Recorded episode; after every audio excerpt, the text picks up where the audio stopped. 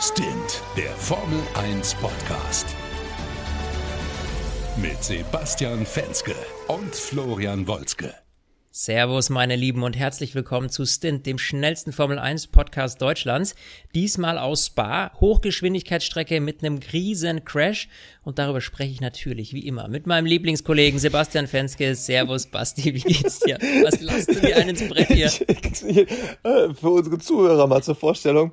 Du hast gerade den vierten Anlauf gebraucht, um das Intro auf die Kette zu kriegen und ich konnte mich gerade nicht zurückhalten.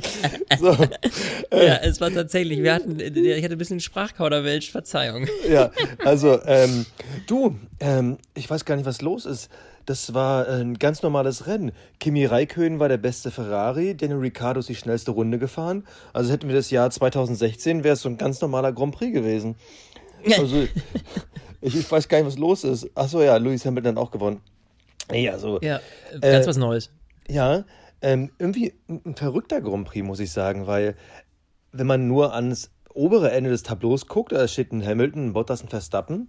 Da kann man sich sagen, oh ja, okay, alles klar, also so wie immer. Aber danach ist ein ganz wilder, bunter Mix. Äh, da gibt es wieder einiges zu berichten. Ferrari hatte ich, ich hatte kurzzeitig während des Rennens überlegt, ach, wie wäre es denn, wenn ich einfach mal Flo vorschlage, mal nicht über Ferrari zu reden, aber uns bleibt nichts anderes übrig. Äh, ja, und ich möchte nochmal erinnern, wer hat beim letzten Rennen gesagt, ey, der Gasly, der gefällt mir dieses Jahr richtig, richtig gut. Ich wollte mal dran erinnern, ich wollte mal dran erinnern, ne? Fahrer des Tages. Ja. Ich bin zwar trotzdem ja. unzufrieden mit seiner Strategie, aber es gibt ein paar Dinge zu besprechen. Ähm, ja, lass uns, lass uns doch Ferrari schnell abhaken. Na gut, hm? na gut.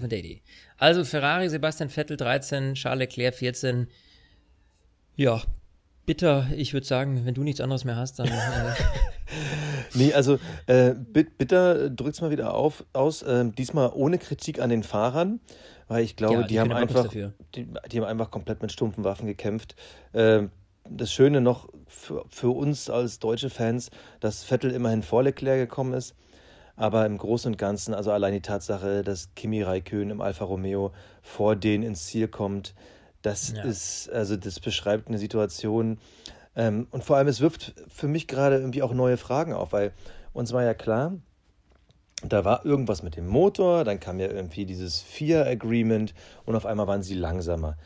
Aber jetzt diese Situation in Spa, dass halt eben ein Alfa Romeo vor denen ist, also da mhm. frage ich mich mittlerweile, ist es nur der Motor oder ist es noch mehr?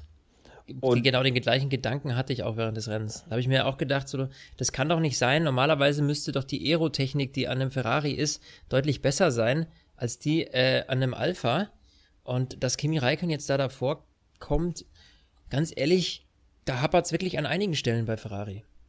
Ja, absolut. Und äh, wenn man mal die genauen Zahlen guckt, auch ein Grosjean ist mit 1,8 Sekunden Rückstand auf Leclerc. Äh, Latifi nochmal eine Sekunde dahinter in den Williams. Das, das sind ja keine Abstände. Ja, richtig. Also klar, bei, bei Leclerc kann man noch sagen, da war irgendwie, äh, da war ja nochmal ein extra Boxenstopp, irgendwie hat es da einfach nicht funzen wollen, aber im Großen und Ganzen haben wir, glaube ich, einen neuen Tiefpunkt bei Ferrari erreicht. Wie gesagt, diesmal unabhängig von den Fahrern, obwohl ich, ich fand eine Situation schon wieder kurios, wo ich mich gefragt habe, ähm, liegt es vielleicht doch irgendwie auch im Großen und Ganzen in diesem Team? Und zwar ähm, hast du diesen Funkspruch mitbekommen, wo Leclerc mit der Box ähm, funkt und die Box sagt so, äh, Charles, wir machen jetzt Plan B oder C, wir sind noch am gucken. Und Charles dann fragt, das war direkt nach dem Safety Car, ja, was denn nun? Plan B oder Plan C? Weil die sind so unterschiedlich, ich muss das jetzt wissen. Äh, ja, ja. Wir, wir gucken noch, wir haben da mehrere Varianten auf dem Schirm. Und ähm, das fand Dann sag dem, warum sagst du dem das nicht einfach vielleicht auch erst, wenn du dich entschieden hast? Also das, sowas verwirrt ja den Fahrer auch zusätzlich und zeigt ja auch diese, äh, Inkonsequenz im Team, diese Unsicherheit, das, das überträgst du ja durch so, so, durch so einen Funkspruch an den Fahrer. Weißt du, sowas müsste ja, müsste ja eigentlich erst dann kommen, wenn du weißt, okay, wir machen jetzt entweder Plan B oder C, aber dann sag ihm halt nur diesen einen Plan und nicht beides und wir überlegen nochmal, was ist das für eine Information, was soll er damit anfangen? Also, boah, ja, also ich sehe es gar nicht so kritisch, weil ich glaube, so eine Funksprüche gibt es öfter mal, äh, dass man quasi einen Plan, nämlich Plan A, ausschließt. Aber ich fand die Reaktion auch von Leclerc, der dieses Jahr eher der coolere von den beiden Ferrari-Fahrern war, Ähm, dass der so zickig reagiert, ist, glaube ich, auch eine hohe Frustration gewesen. Und dann sind natürlich solche Momente, die sich dann extrem aufschaukeln. Aber es zeigt halt äh, wieder mal, da stimmt es irgendwie vorne und hinten nicht. Und wenn wir jetzt in die Zukunft gucken, ich meine, nächste Woche fahren wir in Monza. Das ist ja eigentlich noch mehr Highspeed als Spa. Und ähm, ganz das ehrlich. ähnlich aussehen. Also, da sehe ich äh, keine Verbesserung. Ganz sicher nicht. Und das ich, beim. Ich, ich sehe sogar theoretisch, dass die Williams den ganz schön auf die Pelle rücken können. Also, das wird spannend. Also, ja, ist, mit dem Blick nach äh, hinten. Also, ich, ich muss sagen, äh, einer eine Highlight-Moment in dem Rennen war tatsächlich der, als Kimi Räikkönen an Sebastian Vettel vorbei ist. Und ähm, ja, ich glaube, es war dieses Überholmanöver. Und du siehst Carlos Sainz in der Box bei McLaren. Ja. Und du siehst du, wie er den Kopf schüttelt, so, weil er, er halt nächstes Jahr für Ferrari fährt und sich wahrscheinlich auch nur denkt, um Gottes Willen, was hab ich da nur getan? Ja. Also, äh, und das wird ja nächstes Jahr voraussichtlich nicht deutlich besser werden. Also vor 2022 brauchen wir keine Wunder von Ferrari zu äh, uns erhoffen. Ja, ja ich habe aber noch ein bisschen Hoffnung, dass äh, die Hoffnung sieht man in Renault, aber da kommen wir später drauf. Wir, glaube ich, Mhm. müssen mal wieder an unsere alte Ordnung zurückkommen. Lass uns mal kurz noch mal über den Start reden. Im Grunde vorne unspektakulär, war Ampel war wieder relativ früh aus. Ich mag es ja überhaupt nicht, wenn die früh ausgeht, weil du siehst das immer, ist ja dass irgendwie, aber im. Moment echt äh, häufig so. Also Ja. im letzten Rennen war ja immer brutal schnell. Ja. Dann aber hat es mir total gefallen, was hinten passiert ist, dass Ricardo auf einmal dem Verstappen so auf die Pelle gerückt ist. Hat mir total Spaß gemacht. Mhm, Und man hat halt gesehen, beziehungsweise äh, was mir gefällt im Vergleich zu zum Beispiel der Situation bei ähm, Vettel. Da hat man ja auch das Gefühl, Vettel hat zwar irgendwie noch Lust zu fahren, aber diese Unmut, diese Mischung da im Team, ähm, das ist halt alles kompliziert. Ein Ricardo, wo ja auch klar ist, dass die Zukunft bei Renault relativ kurz sein wird, dass der aber trotzdem so viel Gas gibt, dass der auch dem Team momentan extrem weiterhilft, ja auch in der Entwicklung, das macht total viel Spaß. Und äh, Ricardo, äh, was der gezeigt hat, das hat mich wieder an die Zeit erinnert, wo man gedacht hat, oh, ist das der nächste Weltmeister? Weil der hat einfach, der hat einfach so einen geilen Überholstil, der ist halt irgendwie anders. Der ist halt wirklich, der ist äh, in der letzten wirklichen Millisekunde zuckt er immer aus dem Windschatten rüber. Da sind andere mit einer deutlich höheren Sicherheitsspanne unterwegs. Und das finde ich an diesem Typen so geil, weil dieses Zucken bei Ricardo, das ist irgendwie so cool. Und das konnte man heute wieder äh, ein bisschen sehen. Macht mir einfach nur Spaß. Ja, aber, und dann darf man nicht aber er, vergessen. er ist äh, leider hinterm Red Bull geblieben, nur um äh, die, die These dazu. Ja, äh, aber auch nur hinter einem. Ja. Ne? Also selbst Esteban Ocon hat sich ja dann noch ganz am Ende letzte Runde Alex Albon geschnappt. Und da muss ich sagen, was ist es, was bei Renault plötzlich anders ist? Also ich meine, gut, wir haben jetzt eine Hochgeschwindigkeitsstrecke gehabt, ja. Spa ist schon eine Nummer, ja. Da geht's über 100 Höhenmeter rauf und runter. Das ist schon ein Brecher, ja. Und dann hast du viele lang, viele Geraden, ähm, auch äh, Rouge und alles. Äh, Insofern, das ist schon was für gute Motoren und Autos vielleicht nicht mit ganz so extremem Abtrieb.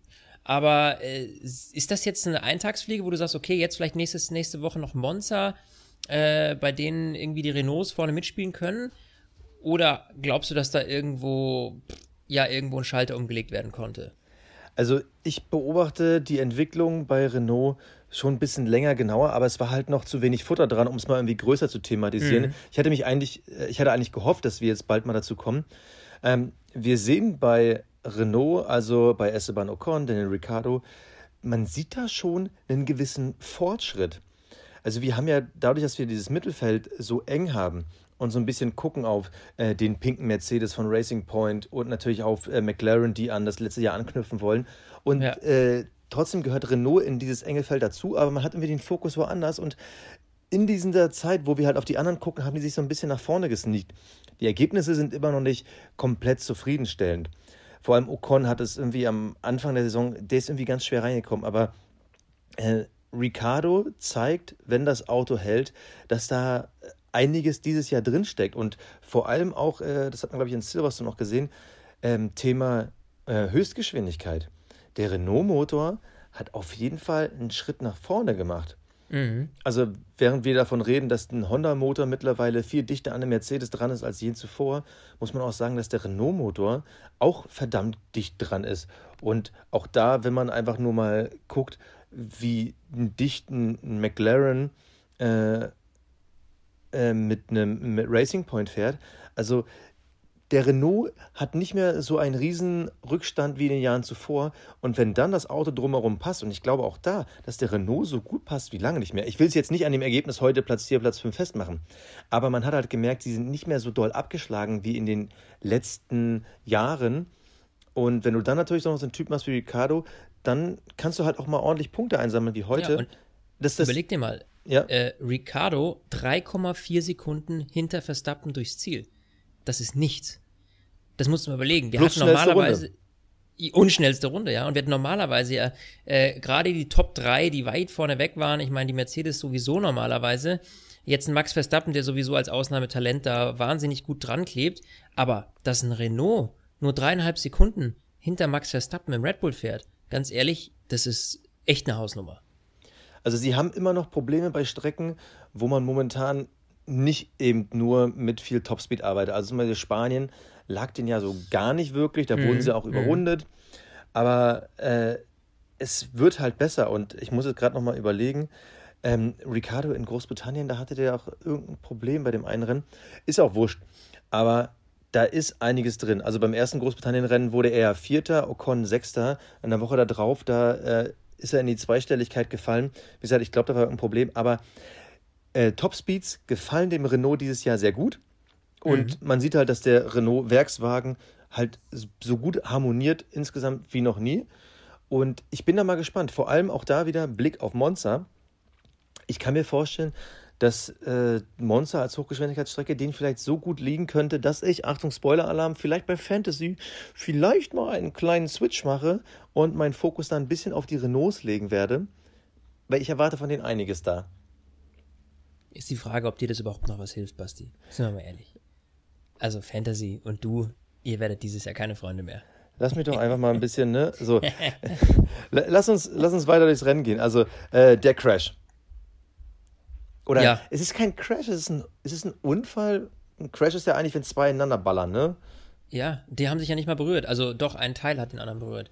Ähm, ja, Antonio Giovinazzi hat es ein bisschen überreizt und äh, ist mit ziemlich äh, viel Speed äh, rechts in die äh, in den Reifenstapel rein äh, und dann hat es ihm nee, das war eine halbe Radaufhängung mehr oder weniger samt Rad, die dann quer über die über die Piste ist und ähm, eigentlich bitter dann für George Russell, der dann ausweichen musste und äh, ja, seinen Wagen dann selbst versenkt hat.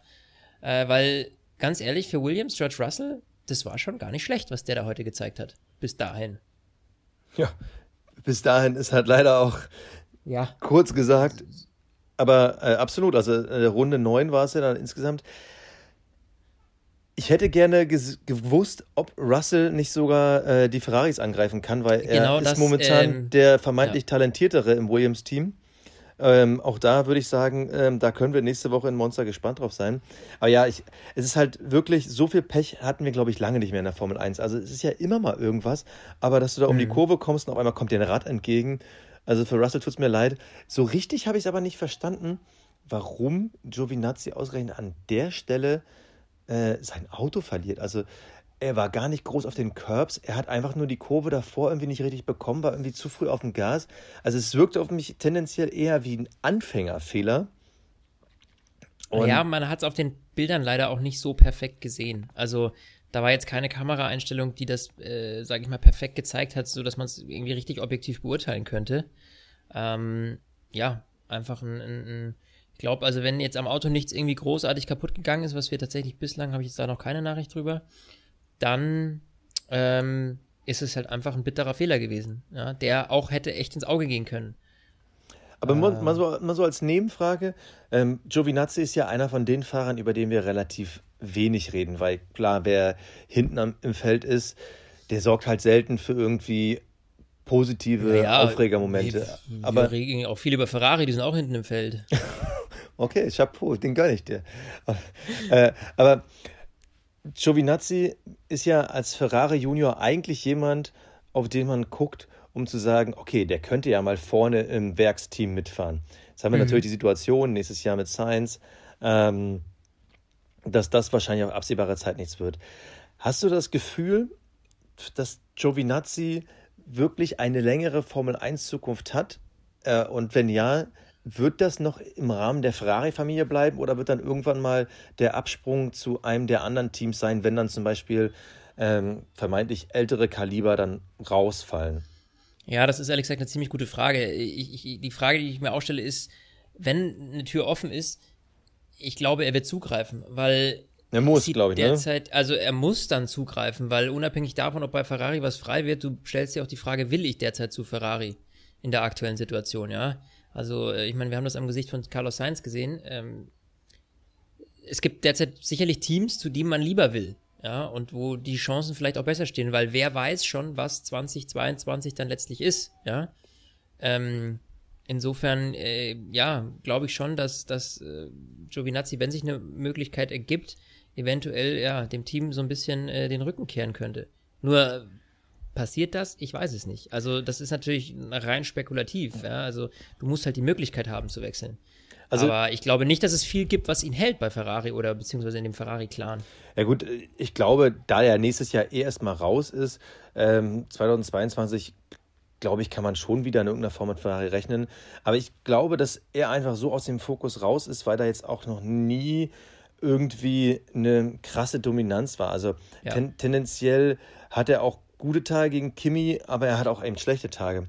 Und ich persönlich sehe ihn eher, auch, auch so wie du sagst, ich sehe ihn eher außerhalb der Ferrari-Familie, aber für mich wird er tendenziell eher mal so einer sein, ähm, der so einen Jungen wie Sergio Perez beerbt. Weißt du, wenn, wenn der dann irgendwann mal, sag ich mal, zu alt ist und dann bei einem Mittelfeldteam rausfällt, äh, dass er dann in so einen Status reinrückt aufgrund seiner Erfahrung, aber das war's dann. Mhm. Ich meine, Perez, ja. jetzt mal das Beispiel, weil er ist, glaube ich, meines Wissens nach neben Daniel Ricciardo der älteste äh, Mittelfeldfahrer. Der ist jetzt 30. Giovinazzi ist 26. Also da ist jetzt ja. auch nicht mehr.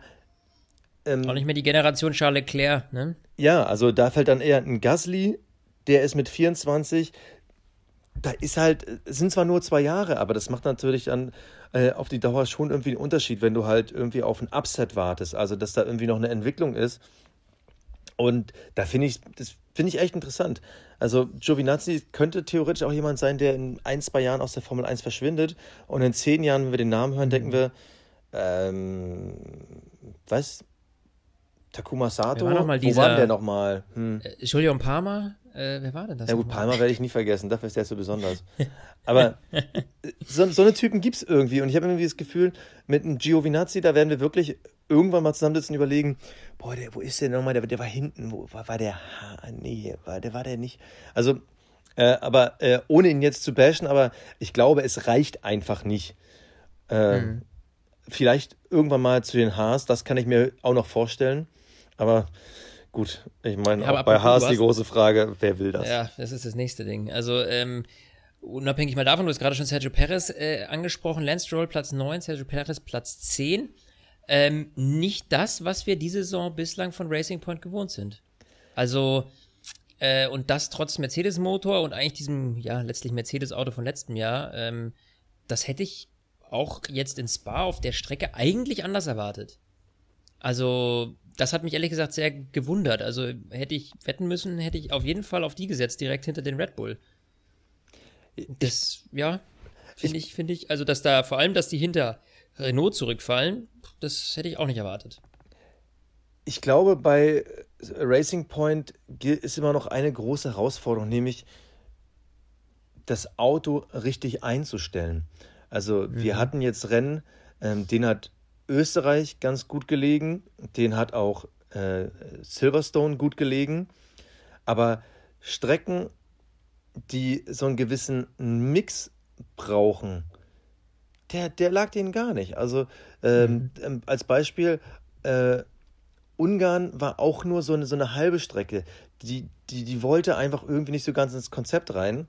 Und äh, auch Spanien war so halb, möchte ich mal sagen also so, so richtig haben die halt ein Problem mit bei, bei Strecken, wo sie halt irgendwie äh, nicht nur auf reine Highspeed gehen, ist mein Gefühl.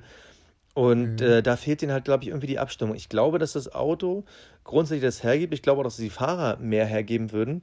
Aber wenn du dann zum Beispiel eben siehst, wenn du dann so eine Strecke hast, äh, wie jetzt in Spa, die auf einmal vom Highspeed her den Renaults gut hinpassen, äh, die gleichzeitig aber das Auto besser äh, abstimmen können auf die Strecke, dann wird es halt mhm. halt schwierig. Und meine persönliche Tendenz ist auch gerade, dass wir haben ja, glaube ich, am Saisonanfang die Racing Points vor den McLaren, vor den Renaults gesehen.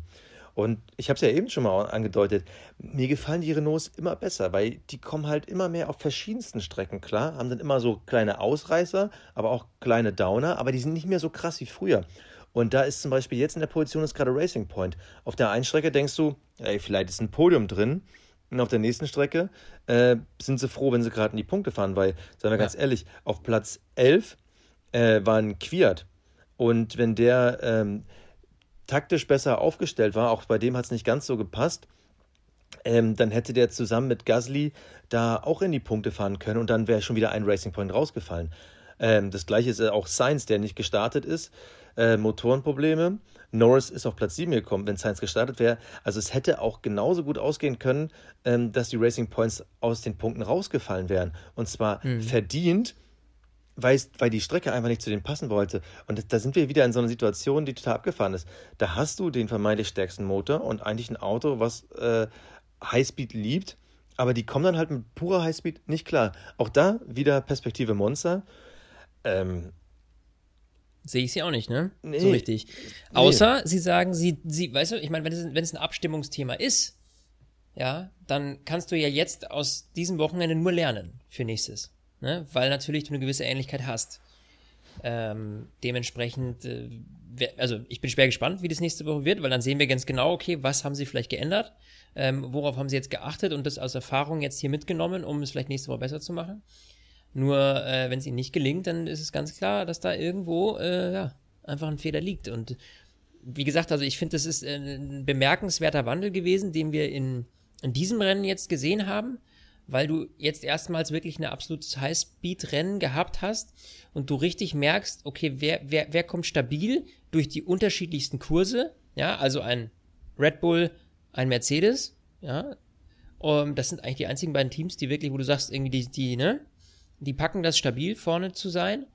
Und wer kämpft mit den unterschiedlichen Setups, ja, also ja. ein Renault kämpft, ähm, jetzt gut gewesen auf Highspeed, vorher auf engeren Strecken weniger gut, genau das Umgekehrte bei den Racing Points, die jetzt einfach ein bisschen nachgelassen haben, vorher richtig top waren. Also insofern, ähm, das war jetzt irgendwie so, so, so ein Wendepunkt in der Saison, oder was heißt nicht Wendepunkt, aber so ein, ein sehr entscheidendes Rennen, um zu sehen, okay, wer kommt mit den unterschiedlichsten, ähm, mit den unterschiedlichsten äh, Rennverläufen klar und wer tut sich schwer, sich auf die Strecken einzustellen. Ähm, Worauf ich auch noch gespannt bin, wir kennen ja bei Racing Point aus den Force India Zeiten, dass man meist irgendwie im Sommer nochmal so einen Boost hatte, weil man dann mhm. einfach ähm, das richtige Team zusammen hat, um halt eine Entwicklung voranzubringen. Ja, und gibt es ja keinen Sommer. ja, ja, genau. Gut, es gibt keinen Sommer, aber da bin ich halt, halt gespannt, ob Racing Point, die ja auch eine andere Infrastruktur mittlerweile haben, ähm, theoretisch auf dem Papier andere Möglichkeiten, vor allem wenn Mercedes mal wieder so einen Brief rüberschickt, äh, oder nee, was war das, äh, einen Ausdruck liegen lässt und all so ein Quatsch. Ähm, ich bin echt gespannt, weil Racing Point hat, glaube ich, von, von der Grundpower das größte Potenzial, aber wie gesagt, von der Abstimmung her da bin ich momentan so ein bisschen am Wackeln. Da sehe ich momentan ähm, das Paket Ricardo Renault tendenziell vorne. Und vor allem, was mir äh, bei der ganzen Sache noch gefallen hat, Ocon, der wirklich eine schwierige Saison hat, viele Auf und Abs, mhm. dass auch der mal ein bisschen mithalten konnte. Am Ende sind es trotzdem 21 Sekunden Unterschied zu Ricardo, was aber bei einem Teamduell, ich sage jetzt mal, noch im Rahmen liegt. Also das ist jetzt ja, über eine komplette Rennstrecke, also geht auch schlimmer wollte ich gerade sagen, die hatten wir auch schon mal anders. Ne? Und er hat ja auch am Ende dann noch Alex Albon geknackt. Das war ja auch nochmal ein Top-Überholmanöver, hinter dem hing er ja ziemlich lange fest. In den letzten Runden hat er sich dann noch gepackt und da kam ja dann schon Lando Norris von hinten an, wo es dann kurz mal so war, aha, äh, wenn sich zwei streiten, freut sich der Dritte. So war es dann am Ende aber nicht. Also, das hat er eigentlich ganz gut hingekriegt. Finde ich auch. Haben wir schon so viel besprochen. Äh, ich gucke nochmal auf meine Liste, ob ich noch was vergessen habe. Ähm, wollen wir noch mal ganz kurz sagen, dass Raikön besser Ferrari-Fahrer war? Ich, ich fand es einfach nur geil. Sorry. Ich finde das irgendwie so ein coolen Stat. Ich hab's gar nicht kapiert. Was hast du gesagt? Dass, dass Raikön besser Ferrari-Fahrer ist. ich finde das einfach so eine coole Statistik. Ich wollte es nur nochmal sagen. Entschuldige bitte. Ja, Mai, ich meine, das ist halt, äh, was, was, soll man darauf sagen? Ja, das ist einfach nur. Ich wollte es nochmal sagen. Ich, ich, ich, ja, ich feiere es ja, einfach hart. Da kann man auch nichts, kann man auch nichts anderes zu sagen. Übrigens, ähm, ich würde dann, äh, ganz ja. kurz, wir hatten in den letzten Folgen ja öfter mal Feedback äh, nach dem Motto, ja, äh, Vettel zu hart in die Kritik genommen, Elbon zu hart in die Kritik genommen. Ähm, ich sehe heute eigentlich grundsätzlich keinen Giovinazzi, seinen Dreher kann man vielleicht dann klar noch stärker im Fokus behalten, aber grundsätzlich ähm, keinen, wo ich sagen würde, der hat es so richtig versaut. Albon hat, glaube ich, am Ende einfach nur seine, seine Reifen überdreht, also einfach in den Fights, da verliert er dann halt gegen Ocon.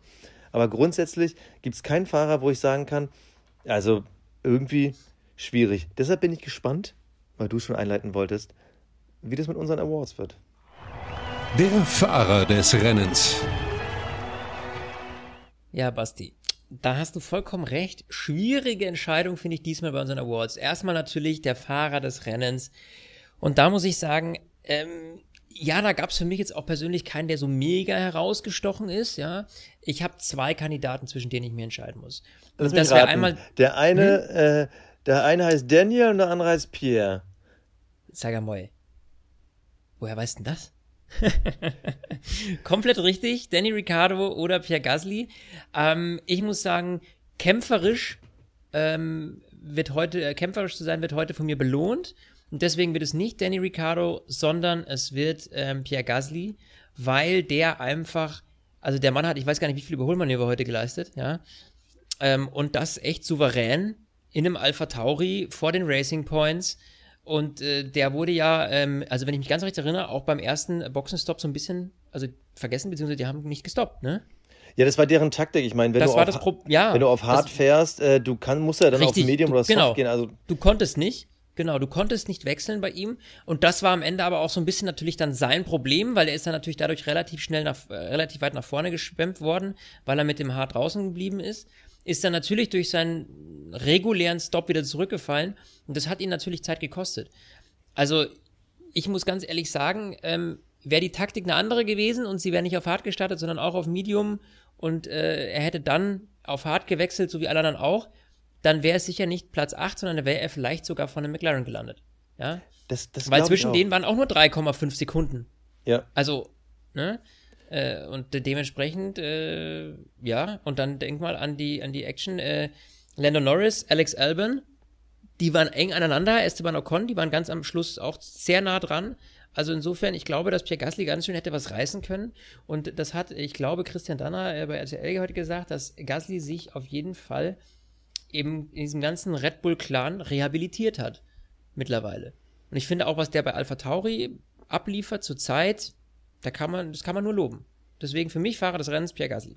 Ich finde es schön, dass ähm, Christian Danner und du endlich auch mir zustimmt, weil ich habe es ja schon im letzten Rennen gesagt, äh, auf den Jungen müssen wir achten. ähm, ich bin auch gespannt, also abhängig von den Elbon-Ergebnissen in Zukunft, ob man sich nochmal einen Switch macht. Wir haben ja darüber gesprochen, eigentlich ist es schwierig, ähm, muss man abwarten. Gasly hatte einfach nur Pech. Ich glaube, wenn das Safety Car fünf Runden später gekommen wäre, dann wäre er auch mhm. weiter vorne gelandet, weil er war zu dem Zeitpunkt, glaube ich, sogar schneller als die Renaults, weil die einfach mit den harten Reifen die richtige Strategie gefahren sind. Ich gebe aber trotzdem den Fahrer des Rennens an Daniel Ricciardo, weil erstens, Gasly hatte erst beim letzten Mal bei mir das Kappel bekommen, aber Daniel Ricciardo, er hat das beste Saisonergebnis egalisiert, das muss man nochmal sagen. Egalisiert war in Silverstone, ähm, hat er auch schon mal von P4 gewunken, aber mhm. die Tatsache, dass er dann noch auf alten Reifen, und korrigiere mich, falls ich mich irre, aber auf alten Reifen dann am Ende auch noch mal die schnellste Rennrunde hinzulegen. Ja, in dem Renault. Das, ähm, ja, das, das ja. hat mir einfach von der, von der Gesamtleistung extrem gut gefallen. Und deshalb äh, mein Fahrer des Rennens, Daniel Ricciardo, ich glaube, mehr muss man gar nicht erklären. Der Cockpit Klaus. Cockpit Klaus für mich heute sehr, sehr schwierig, weil eigentlich gab es keinen Ausreißer nach unten. Ähm, also ich würde ihn am liebsten eigentlich niemandem geben, außer eben der einzige Fehler, der halt passiert ist mit gravierenden Folgen, war Antonio Giovinazzi äh, mit dem Unfall ja, deswegen muss ich es ihm geben, weil einfach niemand da war, der für mich jetzt irgendwie groß Murks gebaut hat. Also, mir ist nichts aufgefallen im gesamten Rennen, dass irgendeiner gravierende Fehler gemacht hätte. Ja, damit kann ich es eigentlich schon abhaken. Deswegen ist es bei mir ähm, Antonio Giovinazzi. Jetzt bin ich mal gespannt, ob das bei dir ähnlich ist oder ob du tatsächlich noch was entdeckt hast. Ich habe noch was entdeckt. Wirklich. Ui. Ich weiß nur nicht, ich hätte noch mal reinhören müssen ins Rennen, äh, wer es war, aber ähm, ich glaube, es war James Vowles am Funk mit Valtteri Bottas. Der kriegt mein Cockpit Klaus. Und zwar aus folgendem Grund. Ähm, Bottas hat irgendwann, äh, ich glaube im ersten Drittel noch irgendwie gefragt, ob er ähm, das ähm, Motorsetup ändern kann, dass er mehr Power bekommt, weil er würde gern Lewis angreifen. Und die Box hat zurückgefunkt, wir nutzen diese Strategie nicht im Kampf gegeneinander. Das haben wir doch geklärt. Und Bottas sagt, er kann sich daran nicht erinnern. Und ähm, es gibt einen Instagram-Account, den kann ich wirklich nur empfehlen, neben unserem eigenen, wo wir auch viel diskutieren. Ähm, Lollipop Man. Das ist jemand, der äh, zeichnet Cartoons über die Formel 1. Und der hat letztens schon einen Cartoon gezeichnet, wo er genau eine ähnliche Situation feststellt. Ähm, wenn Bottas hinter Hamilton ist, dann gibt es immer den Funkspruch Hold Position. Beim letzten Mal war aber, letzter volles Rennen, ich äh, weiß es gerade nicht mehr, da war äh, Luis hinter Valtteri und auf einmal äh, kam dann der Funkspruch, äh, äh, you are free to race. Und es gibt halt dieses Geschmäckle. Nach diesem Funkspruch ja. heute wenn äh, Valtteri hinter Luis hängt, dann sagt man, ah nee, du, ganz entspannt, äh, haltet mal Position, wir wollen beide Autos sicher ins Ziel bekommen. Aber wenn Luis hinten ist, ähm, ihr könnt frei rennen, also frei, frei racen, also ähm, gebt alles. Das finde ich, hat so ein komisches Geschmäckle. Ja, ja, ja, gebe ich dir recht. Also vor allem, wenn Valtteri Bottas dann am Funk sagt, äh, daran kann ich mich nicht erinnern, ganz, ganz schwierig. Ähm, ich weiß nicht, vielleicht ist Valtteri auch ein bisschen verwirrt gewesen, keine Ahnung. Aber äh, mein Cockpit Klaus geht deshalb an James Vowles oder wer auch immer da am Funk war, weil so eine Diskussion dann auch in der Öffentlichkeit zu führen, ähm, es sieht halt schon, ich meine, wir wissen ja eigentlich, dass es ein Lewis Hamilton-Team ist und äh, Valtteri Bottas da der teuerst bezahlteste Wasserträger ist. Aber dem Jungen muss man auch irgendwie die Chance geben. Schade. Das Kapperl des Rennens. So, das Kapperl des Rennens, Basti. Also ich habe ein Kapperl, das sehr außergewöhnlich ist, oh. wo du nie drauf kommen wirst und deswegen oh. lasse ich erstmal dich äh, dein Kapperl vorstellen. Ähm, wir haben jetzt schon mehrfach erwähnt, deshalb mache ich es kurz. Äh, mein äh, Kapperl ziehe ich vor dem äh, Renault-Werksteam. Vor allem, wenn man an deren Zukunft denkt. Die sind bald alleine, bald entwickeln die nur noch für sich. Das Concord Agreement, das, äh, die, also die Regelung der Formel 1 für die Zukunft, ist ja unterschrieben. Das heißt, Renault will auch in Zukunft bleiben, was als Einzelteam, als Einzelmotorenhersteller äh, eine riesen Herausforderung wird. Aber wenn die Zukunft in die Richtung geht, dann freue ich mich auf die. Deshalb mein Kapperl, äh, Ricardo Ocon, dem ganzen Renault-Team. So, mein Kapperl äh, ziehe ich äh, vor der Coolness eines Kimi Räikkönen. Ähm, heute war wieder so ein Moment, wo ich mir denke, dieser Mann hat eigentlich, eigentlich echt verdammt viel Pech und steckt verdammt cool weg. Ja, zum einen, äh, erst hat er Wasser auf dem linken Schuh oder irgendeine Flüssigkeit, ja. So erstmal, was wie zum Henker passiert so eine Scheiße, ja. So, dann äh, schläft ihm das Bein ein, ja. Er kann nicht mal richtig bremsen, weil er, oh ja, bisschen, ein bisschen taub irgendwie im linken Bein beim Bremspedal drücken. Ja, merkt er nicht mehr so richtig. Und ähm, das Ganze ist ja jetzt nicht zum ersten Mal passiert, so ähnlich. Der hatte ja auch schon mal einen Defekt am Trinkschlauch und hatte den ganzen Helm unter Wasser. Also, Kimi Räikkönen passiert so, so, so pseudo-komischer Shit im Cockpit, der sonst irgendwie niemandem passiert, ja, und das andauernd gefühlt.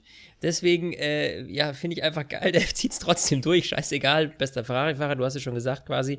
Insofern, ähm, ja, geht mein Kapperl an Kimi Räikkönen und seinen Umgang mit äh, besonders kuriosen Situationen im Cockpit. Mir macht es auch schon so ein bisschen Angst, wenn Kimi Räikkönen die Formel 1 verlässt, weil für mich ist Kimi so eine Art Maskottchen der Formel 1. So, der gehört dazu. So, das, das letzte Überbleibsel noch aus der Ära Schumacher. Also, das ist so, den, den, können wir jetzt nicht weglassen. Wir haben Barrichello weggelassen. Wir haben Massa gehen lassen, ja. Wir können nicht mhm. auch noch Kimi gehen lassen, allein wegen naja, diesen Alonso kommt ja. Alonso kommt ja. Ja, und ja. Thema Funkspruch kennt er sich auch gut aus. Ja. ja, okay, okay, okay, okay, du hast mich, du hast mich. So, jetzt willst du bestimmt noch mal ganz kurz vor dem Ende über ein bisschen Fantasy schwadronieren. Was weiß ich denn? Fantasy. Ich glaube, ich hatte Carlos Sainz als Turbo-Driver und jetzt ist er nicht mal gestartet. Also ich, ja, ist ich, doch gut. Ich, ich, ganz ehrlich, ich, was soll ich da noch groß sagen? Wir schmieren immer weiter ab. Ich bin bei Platz 122. Ähm, Basti, ich weiß nicht, wo du bist ich kann jetzt hier scrollen und scrollen. Ich, ja, also immer es ist nicht böse gemeint, ich scroll gerade wirklich. Ähm, und, und, ich, weil ich kann hier irgendwie nicht suchen, das ist alles ein Käse. Diese, die Seite geht mir auch tierisch auf den Senkel. ähm, ja, ich, ich weiß ehrlich gesagt nicht. 190, warst du irgendwas hinter 200? Äh, ich, äh, ja, aber deutlichst, glaube ich sogar. Deutlichst, glaubst du? Oh, oh. Du, das Leben ja, ist hart. Manchmal, also, muss man, manchmal muss man auch einfach einen Kimi machen, weißt du? Da muss man so, einfach bei 250 cool lässt, lässt mich mein Rechner nicht weiter scrollen. Ich glaube, ähm, ich gebe es auf fürs Erste. Ähm, dafür kann ich ganz kurz sagen, wer ganz vorne liegt. Und das ist. Äh, hallo? Okay, ich muss das nächste Mal am Handy öffnen. Das ist nämlich dermaßen doof gemacht. Ich sehe hier leider nur Platz 2. Ärgerlich. Vergessen wir es, Freunde der Sonne. Äh, wir hören uns nächste Woche wieder. Dann aus Monza, Italien. Bin gespannt oder wir sind gespannt auf äh, die 239 und, übrigens, nur so by the way. Und übrigens, by the way, falls ihr noch nicht genug Podcast von uns gehört habt, dann hört doch mal rein. Letzte Woche hat nämlich der Basti ähm, ein nettes Interview gemacht mit Matthias Killing, DTM-Moderator bei RAN. Und wir sprechen da über die Zukunft der Formel E, der DTM. Formel 1 habt ihr auch gequatscht. Also es das heißt grundsätzlich mal Motorsport pur. Das in einem etwas anderen Interview. Insofern viel, viel Spaß, wenn ihr da nochmal reinhören wollt. Und äh, in dem Sinne sage ich Servus und bis bald. Jo, ich bin auch raus. Ciao. Stint, der Formel 1 Podcast. Mit Sebastian Fenske und Florian Wolzke.